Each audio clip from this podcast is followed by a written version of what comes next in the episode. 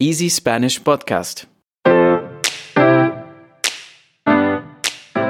Hola, hola Iván. Hola, hola Paulina. Lo disfruto tanto cada vez, ese hola, hola. Ahora me imaginé como un cuento. Por la puerta el lobo y dice hola, hola. Voy trabajando diferentes formas para, para sorprenderte cada vez que empezamos.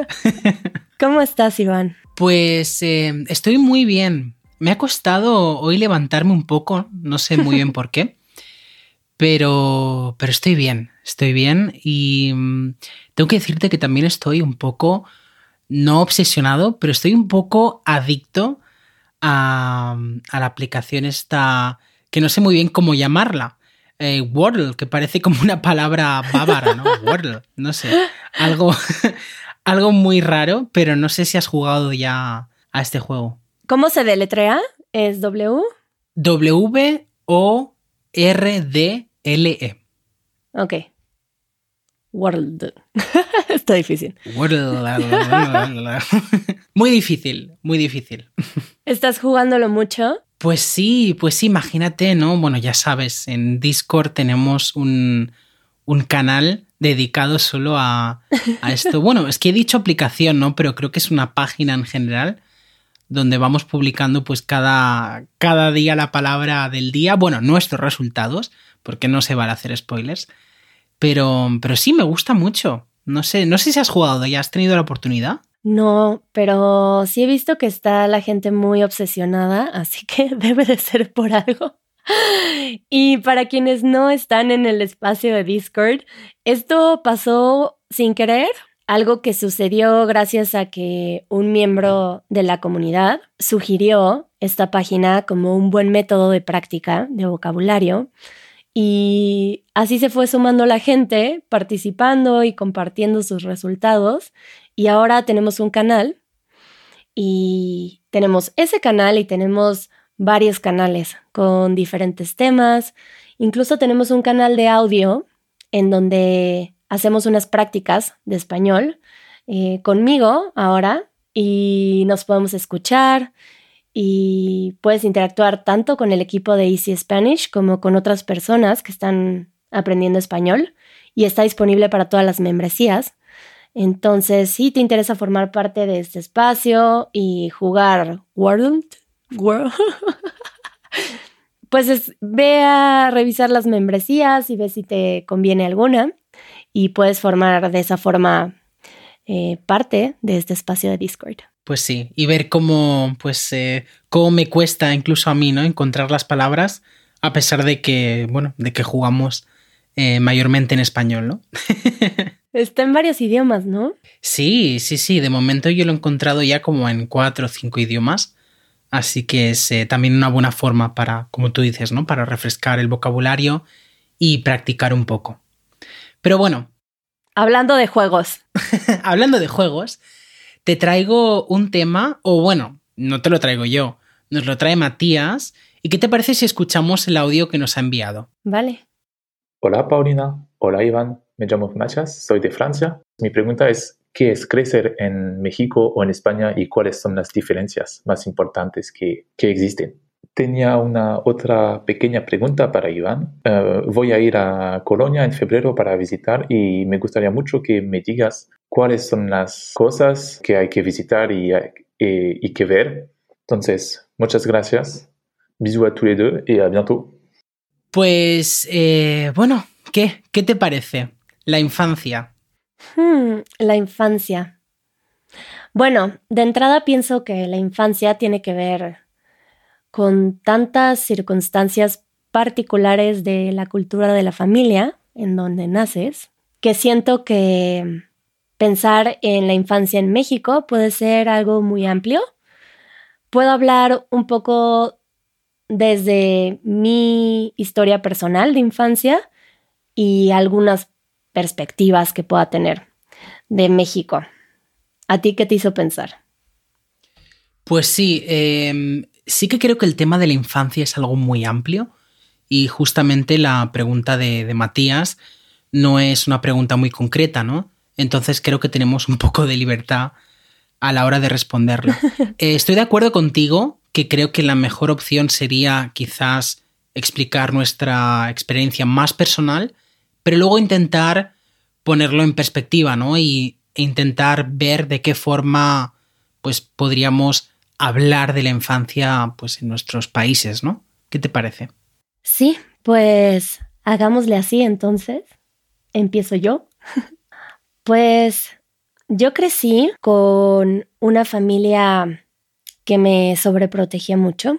Tengo entendido que, que en México antes tal vez mis papás y mis abuelos crecieron de una forma más libre, en la que los niños salían a, a jugar con los vecinos en la calle o pasaban todo el día en la calle.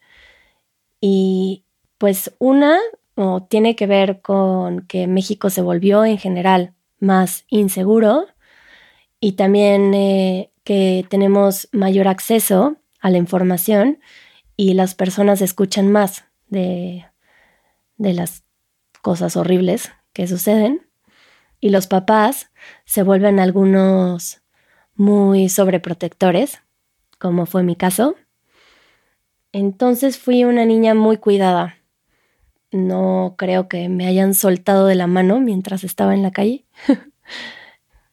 y pues esto también creo que tiene que ver con, con la historia de mi familia, que también era una familia que no salía mucho en general a la calle, por lo menos mi mamá.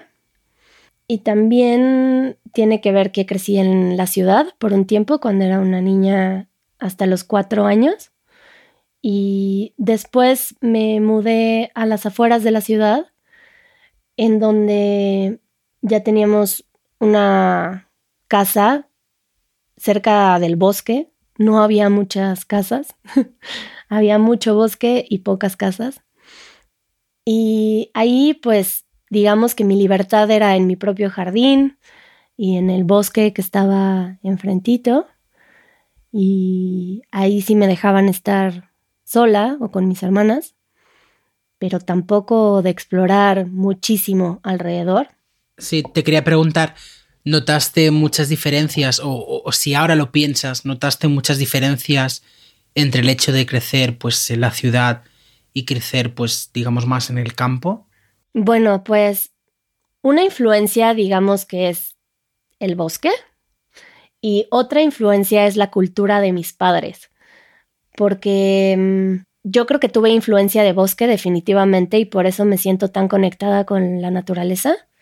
Y a mí me, me hace muy feliz estar en el lodo y subiéndome a árboles y dormir en el bosque es de las cosas que más disfruto yo ahora y creo que tiene que ver con mi infancia y que sí adquieres una sensibilidad a la naturaleza a observar, a que no te den miedo los insectos, eh, a sentir esta exposición de alguna forma y sentirte cómoda con ella. Y por otra parte tuve unos papás que me sobreprotegían de muchas formas, tanto por la seguridad en cuestión de inseguridad de la Ciudad de México o de México, pero también que no me fuera a lastimar, por ejemplo. Entonces, ahora que tengo amigos que crecieron aquí en Valle de Bravo y que me doy cuenta que a ellos los dejaban subirse a los árboles más altos y a las montañas y saltar desde ahí con una tirolesa hacia el agua, y yo siempre fui así de inquieta, pero me detenían bastante. Cuando estaba trepada en un árbol, me decían, bájate de ahí, que te vas a lastimar. Mm, ahí, ahí les he dado, ¿no? Es decir, un poco te transmiten por esa sobreprotección, quizás un poco de miedo. Sí, en mi caso fue así. Y así lo he percibido ahora siendo una adulta. Y es algo que he trabajado y pues creo que voy muy bien. y ahora he hecho esas cosas que no hacía de niña. Ser un poco más exploradora y subirme a más lugares y hacer cosas más extremas que creo que siempre quise hacer. Y escalar y Siempre me subía, por ejemplo, por los marcos de la pared, de la puerta. de la no puerta. sé si tú hacías eso, como poniendo así como araña, las piernas y las manos y me subía por todos lados yo. Y dice mi mamá que desde chiquita me subía así al refri, a, a todos lados. Wow, eres, eres eh, Spider-Woman. Pero bueno, puedo observar esa parte de sobreprotección, que hay una parte que tiene que ver con la inseguridad en México, que ha cambiado de generaciones pasadas a generaciones actuales. Y también siento una diferencia entre crecer en la Ciudad de México y crecer en las afueras. Y también en base a los recursos económicos de la familia, que creo que en México se ve mucho la diferencia. Eh, bueno, en cuestión de, bueno, eso ya sería un tema de un podcast muy amplio, que sería pues este, no sé si es la palabra correcta, pero que existe mucho como diferencia de, de culturas según los recursos económicos y según la historia de las familias en México, y hay una separación cultural muy fuerte eh, que nos divide a la sociedad mexicana. Y digamos que yo crecí con estereotípicamente la familia pues blanca, eh, que somos los güeros en México, así te dicen, ¿no? Güerita. y esa diferencia hace también que les dé mucho miedo otros aspectos de México. Y puedo observar que en, lugares más rurales o en pueblos pequeños en México, y dependiendo de la familia, pero hay niños que crecen en la calle, que ves a niños muy pequeños. Bueno, incluso en México puedes ver a, a niños vendiendo, trabajando en la calle. Entonces, es así de amplia eh, la diversidad de infancias en México. Hay niños que trabajan desde que son niños, desde que tienen cuatro años y que salen a vender a la calle. Y es muy común que te encuentres niños vendiendo en la calle en México. Claro, es que por eso mencionaba ¿no? al principio que creo que el tema de la infancia, pues al final depende de a quién le preguntes, ¿no? Y eh, creo que es un tema muy importante en cualquier país, pero es un tema que, del que no se puede hablar sin tener en cuenta pues, el contexto social, histórico, económico, como tú dices, Pau. Y personal también, ¿no? Como de cada familia, como que es una cultura bien particular también. Exacto, entonces creo que es algo que depende, ¿no? Entonces intentamos agarrarlo un poco con pinzas, ¿no? Y transmitir simplemente pues nuestra, nuestra opinión más personal, ¿no? Pero sí que en algunos aspectos eh, puedo encontrar una similitud entre entre España y México. No sé, Pau, si querías mencionar alguna cosa más sobre México. No, me encantaría escucharte. A lo mejor ahorita se me ocurre algo. Cuando mencionabas esta división que hay en la sociedad mexicana, pues sí que creo que es algo que en España no se ve de una manera tan, no quiero decir extrema, pero quizás tan fácil. Es decir, creo que hay que mirarlo un poquito más con lupa para ver estas diferencias, ¿no? Pero ya lo he comentado en algún podcast anterior, ¿no? Y mi familia no viene de Cataluña, de la región de donde yo pues me he criado, ¿no? Donde yo he crecido. Mi familia sobre todo viene del sur de, España. Y digamos que en España el sur, pues por cuestiones históricas, por cuestiones, eh, sí, llamémosle, ¿no? Eh, siempre ha sido la parte como más pobre. Y esto sucede también en otros países, como en Italia, ¿no? donde el sur tiene menos recursos que el norte. Entonces, em, creo que en mi familia, de alguna forma, el hecho de que mis padres vengan de una familia que en realidad es del sur, a mí me ha dado como una cultura un poco mezclada, ¿no? Y me explico qué quiero decir con esto.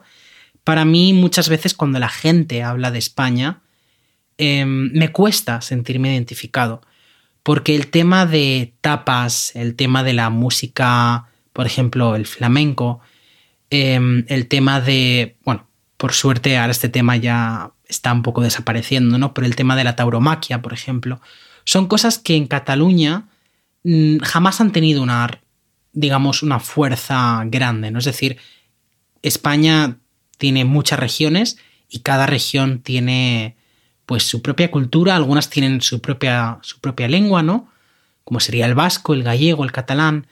eh, entre otras, y básicamente se encuentran muchas diferencias, ¿no? Entonces, lo que contaba con esto del principio es que de alguna forma yo me he visto desde pequeñito dividido en dos, ¿no? Porque yo sí que en mi casa pues he tenido algunas pinceladas, digamos, sobre todo andaluzas, ¿no? Por parte de mi padre. Y luego he tenido pues donde me he criado, ¿no? Es, decir, el, digamos, la mentalidad un poco catalana, ¿no? Pero sí que, digamos, siendo, siendo más mayor me he dado cuenta de que hay todavía muchas diferencias. Sí que es cierto que España, pues, es un país donde mucha gente, a pesar de no tener recursos, pues puede tener educación, puede tener una vivienda, puede tener eh, comida, ¿no? Es decir, Em, a pesar de que hay mucha gente que pues vive en el umbral de la pobreza, que es lo que se llama, ¿no? Eh, creo que hay bastantes recursos para poder ayudar a estas personas. Y tienen apoyo del gobierno. Y tienen apoyo del gobierno, ¿no? Siempre se podría hacer más, ¿no? Siempre hay, pues, eh, formas de, de, mejorar, ¿no? Pero en ese sentido, creo que en comparación con México, ¿no? No quiero, no quiero hablar demasiado, pero quizás por eso digo que la, las diferencias entre situaciones familiares ¿no? Eh, no se aprecian tanto como tú describías, pero sí que es verdad que al final el entorno familiar, y creo que esto es algo que se, se puede ver en cualquier país, influye mucho en tu futuro, ¿no? Y siempre me gusta hablarlo pues con este ejemplo, ¿no?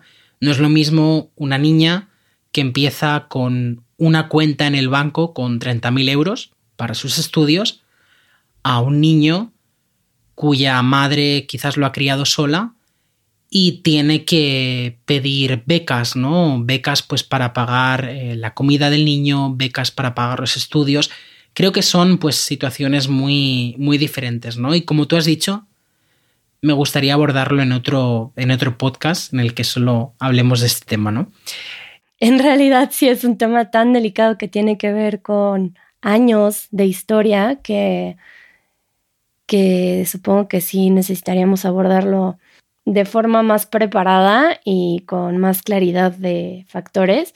O también me encantaría hablar con alguien que haya tenido una realidad distinta en México. Por ejemplo, que tengo amigos y amigos cercanos que tuvieron una forma de vida muy distinta en su infancia. Y que eso también, como tú dices, te marca tu futuro, como, no sé, me hace pensar en que yo, por ejemplo, que no tuve que preocuparme por ninguna cuestión económica hasta que fui mayor de edad, pues digamos que mi cabeza se ocupó de otras cosas. Eh, me dio la oportunidad de, de a lo mejor eh, tener más fantasías, eh, más exploración de mi creatividad y sostenida con esto, con esta seguridad económica y con seguridad de que voy a comer y que voy a estar bien tapada en la noche y que me están cuidando. Y yo he observado a niños pequeños con un carácter muy fuerte, que es debido a, una fortaleza que tienen que obtener por supervivencia. Y yo creo que es así de diverso lo que existe en México, de la infancia de las personas en México. Sí, además que, no, mencionabas, por ejemplo, el tema de tus padres, ¿no? De tu familia que fue muy sobreprotectora contigo. También creo que el tema de la infancia, como decimos, pues eh, está muy influenciada por el tipo de familia en el que te críes, ¿no? Y creo que además es eh, el tema de tener un hijo o una hija, no es decir, de criar a una persona, creo que es algo muy complicado porque es algo que no te enseñan en ningún lugar, ¿no? Entonces tienes tú que intentar criar a, ese hijo, a esa hija de la mejor manera que puedas, porque sinceramente yo, mi opinión es que cualquier persona que tiene un hijo una hija, siempre su objetivo va a ser, em, su primera preocupación siempre va a ser intentar cuidar a, pues, a esa persona, ¿no? Al final es carne de su carne, como se dice, ¿no?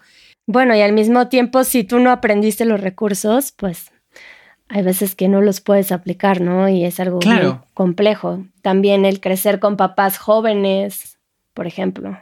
Claro, además que no es que el niño nazca y tiene una lista de instrucciones, ¿no? Que te diga, mira, tienes que hacer esto hasta los 18 años y ya luego pues el niño es legalmente mayor de edad, ¿no? Y puede hacer lo que quiera. No, es que al final criar a un niño creo que es algo muy complicado. Entonces... Ahora que estabas diciendo eso, pienso también en que hay muchas personas en México que tienen hijos de edades muy pequeñas. Hay, no sé, a lo mejor hay madres de, y seguramente más jóvenes, pero hay madres de 15 años. Y a los 15 años, siendo madre, pues tienes otra perspectiva de vida. Em, y pues la educación que le das a tus hijos es muy distinta. Y también bueno, y tengo amigos que han tenido hijos hasta los, eh, no sé, casi 50, ¿no? y pues todo eso influye en la infancia de los niños. Claro, es que es, creo que es un tema muy, muy complicado, ¿no? Porque no, no podemos definirlo sin quizás hablar demasiado o hablar muy poco de según qué, qué situaciones, ¿no? Pero bueno, pues lo único que quisiera decir como que ahorita me vino a la mente, que es algo que lo tengo muy arraigado, no sé si es personal o qué tanto es influencia de México, pero hace un par de días estaba en el centro de la Ciudad de México y vi a una familia que claramente eh, no eran mexicanos y estaban en el centro de México en la calle.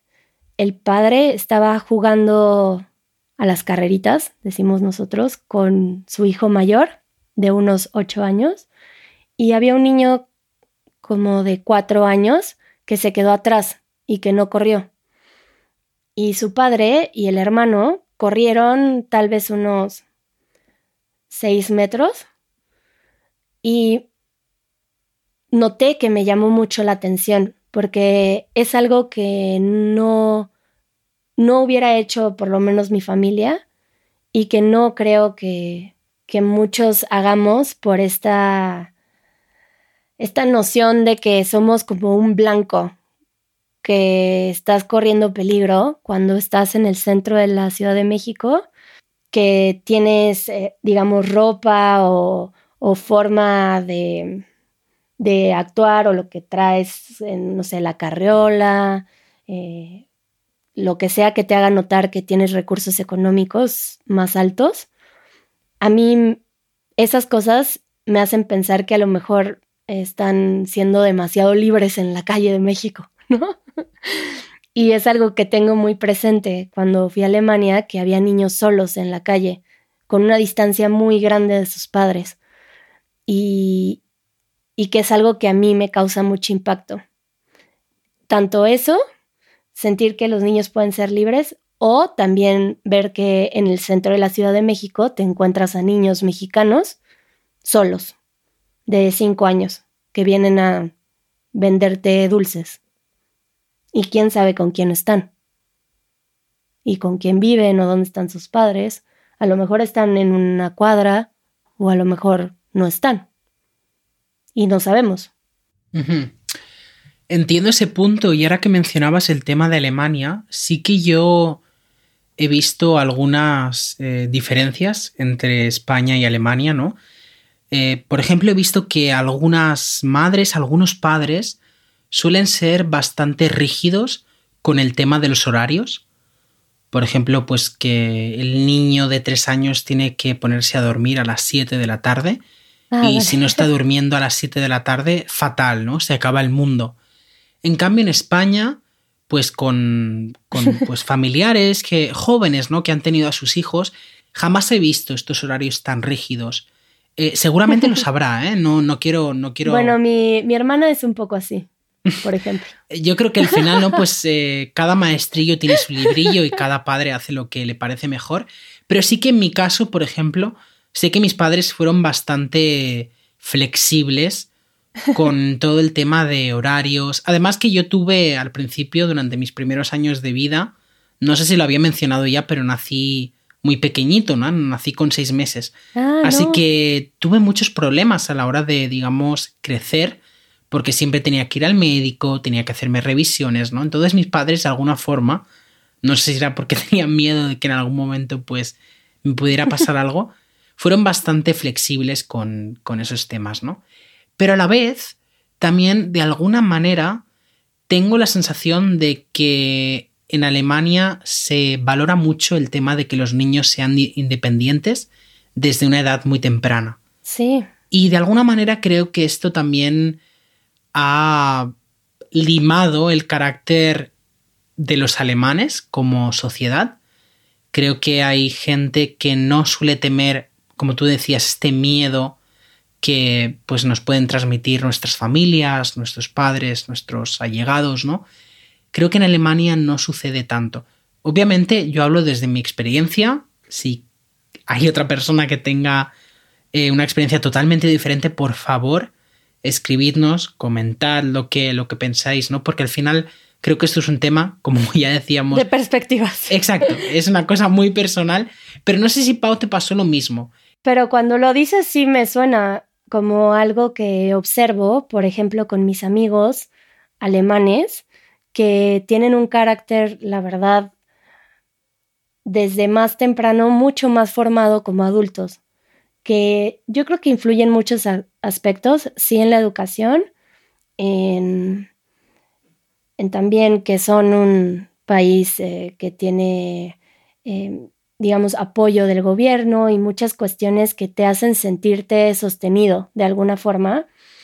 Pero yo, en mi comparación, yo siento que yo fui criada tan sobreprotegida que me costó trabajo hacer las cosas por mi cuenta, em, encontrarme una forma de vivir, de ganar dinero.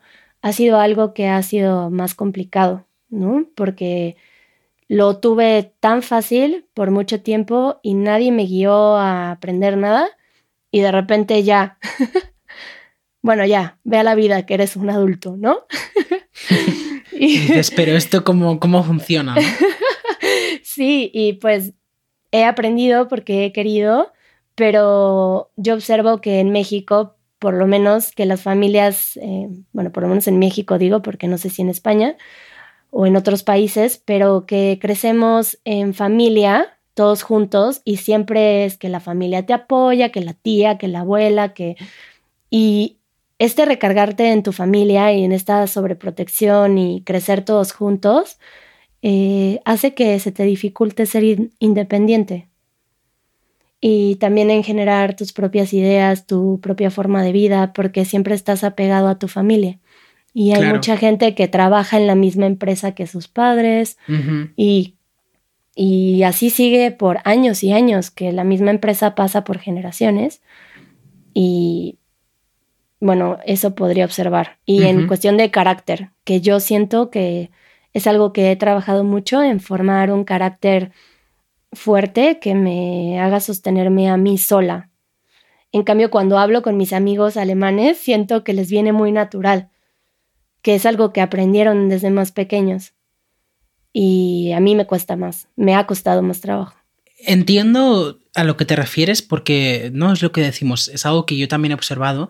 Sin embargo, has mencionado un punto muy importante y creo que es el tema del país. Y es que tenemos que tener en cuenta que, no, hablamos de Alemania, es un país donde la mayoría de personas tiene capacidad pues para encontrar un trabajo.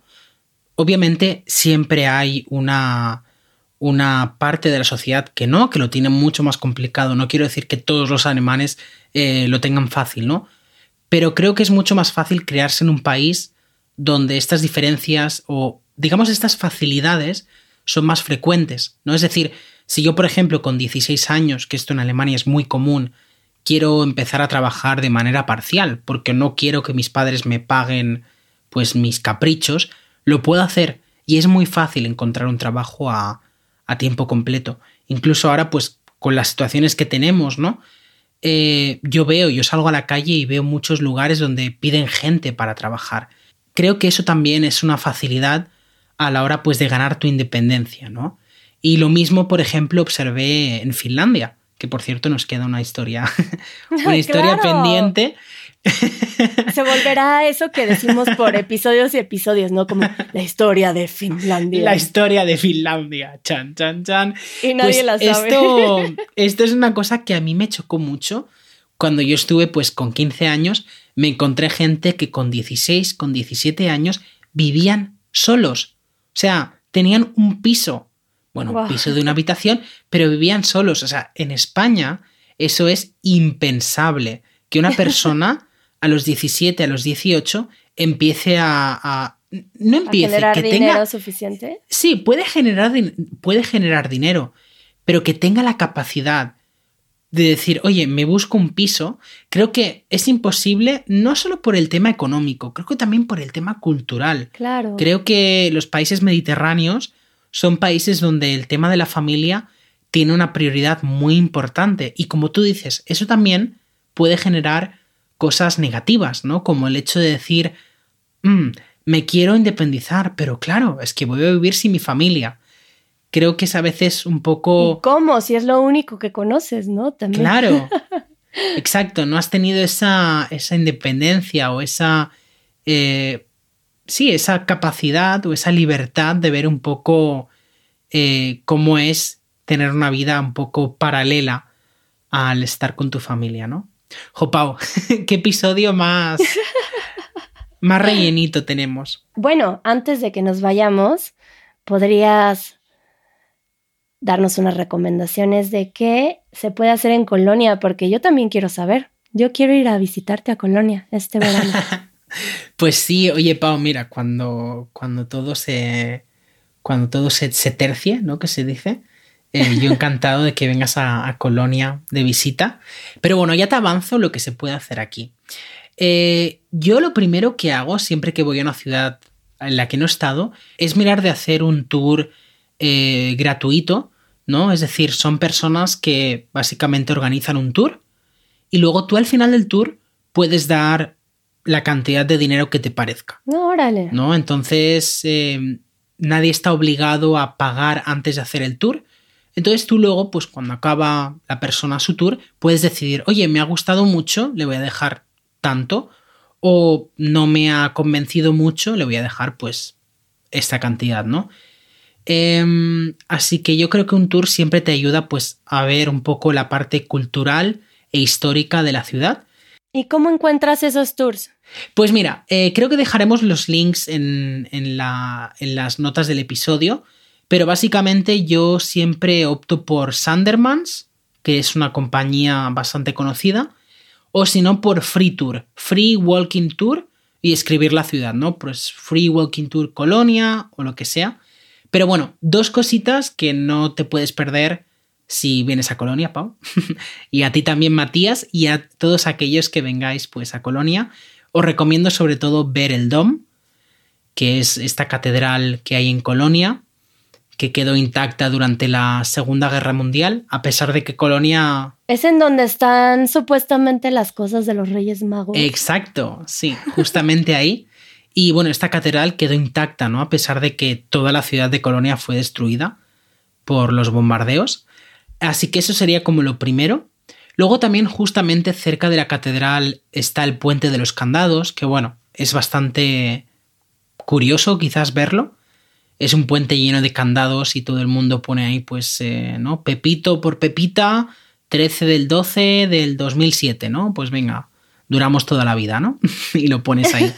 Y también para tener una vista bastante panorámica de la ciudad, recomiendo subir al Köln Triangle, que se llama, es una, es una torre gigante que hay cerca de, de bueno, de Deutz, se dice la, la parada.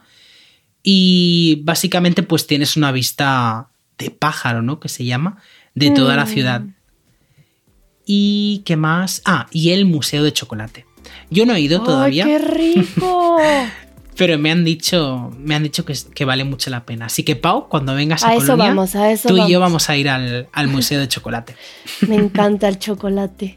Ay, hablando de comida, pero bueno, esto ya te lo platico en el after show porque me acaban de dar una recomendación y, y nos despedimos para seguir platicando ya que Genial. duró mucho. Perfecto. Pues nada, nos vemos entonces la semana que viene. vale, adiós Iván. Chao. Escucha el podcast de Easy Spanish todos los viernes a través de easyspanish.fm o en tu aplicación de podcast favorita. Si eres miembro de la comunidad de Easy Spanish, quédate un poco más que aquí empieza el after show del episodio de hoy. Y si no lo eres, puedes revisar nuestras membresías en patreon.com diagonal Easy Spanish. Te dejamos el link en la descripción del podcast. Adiós.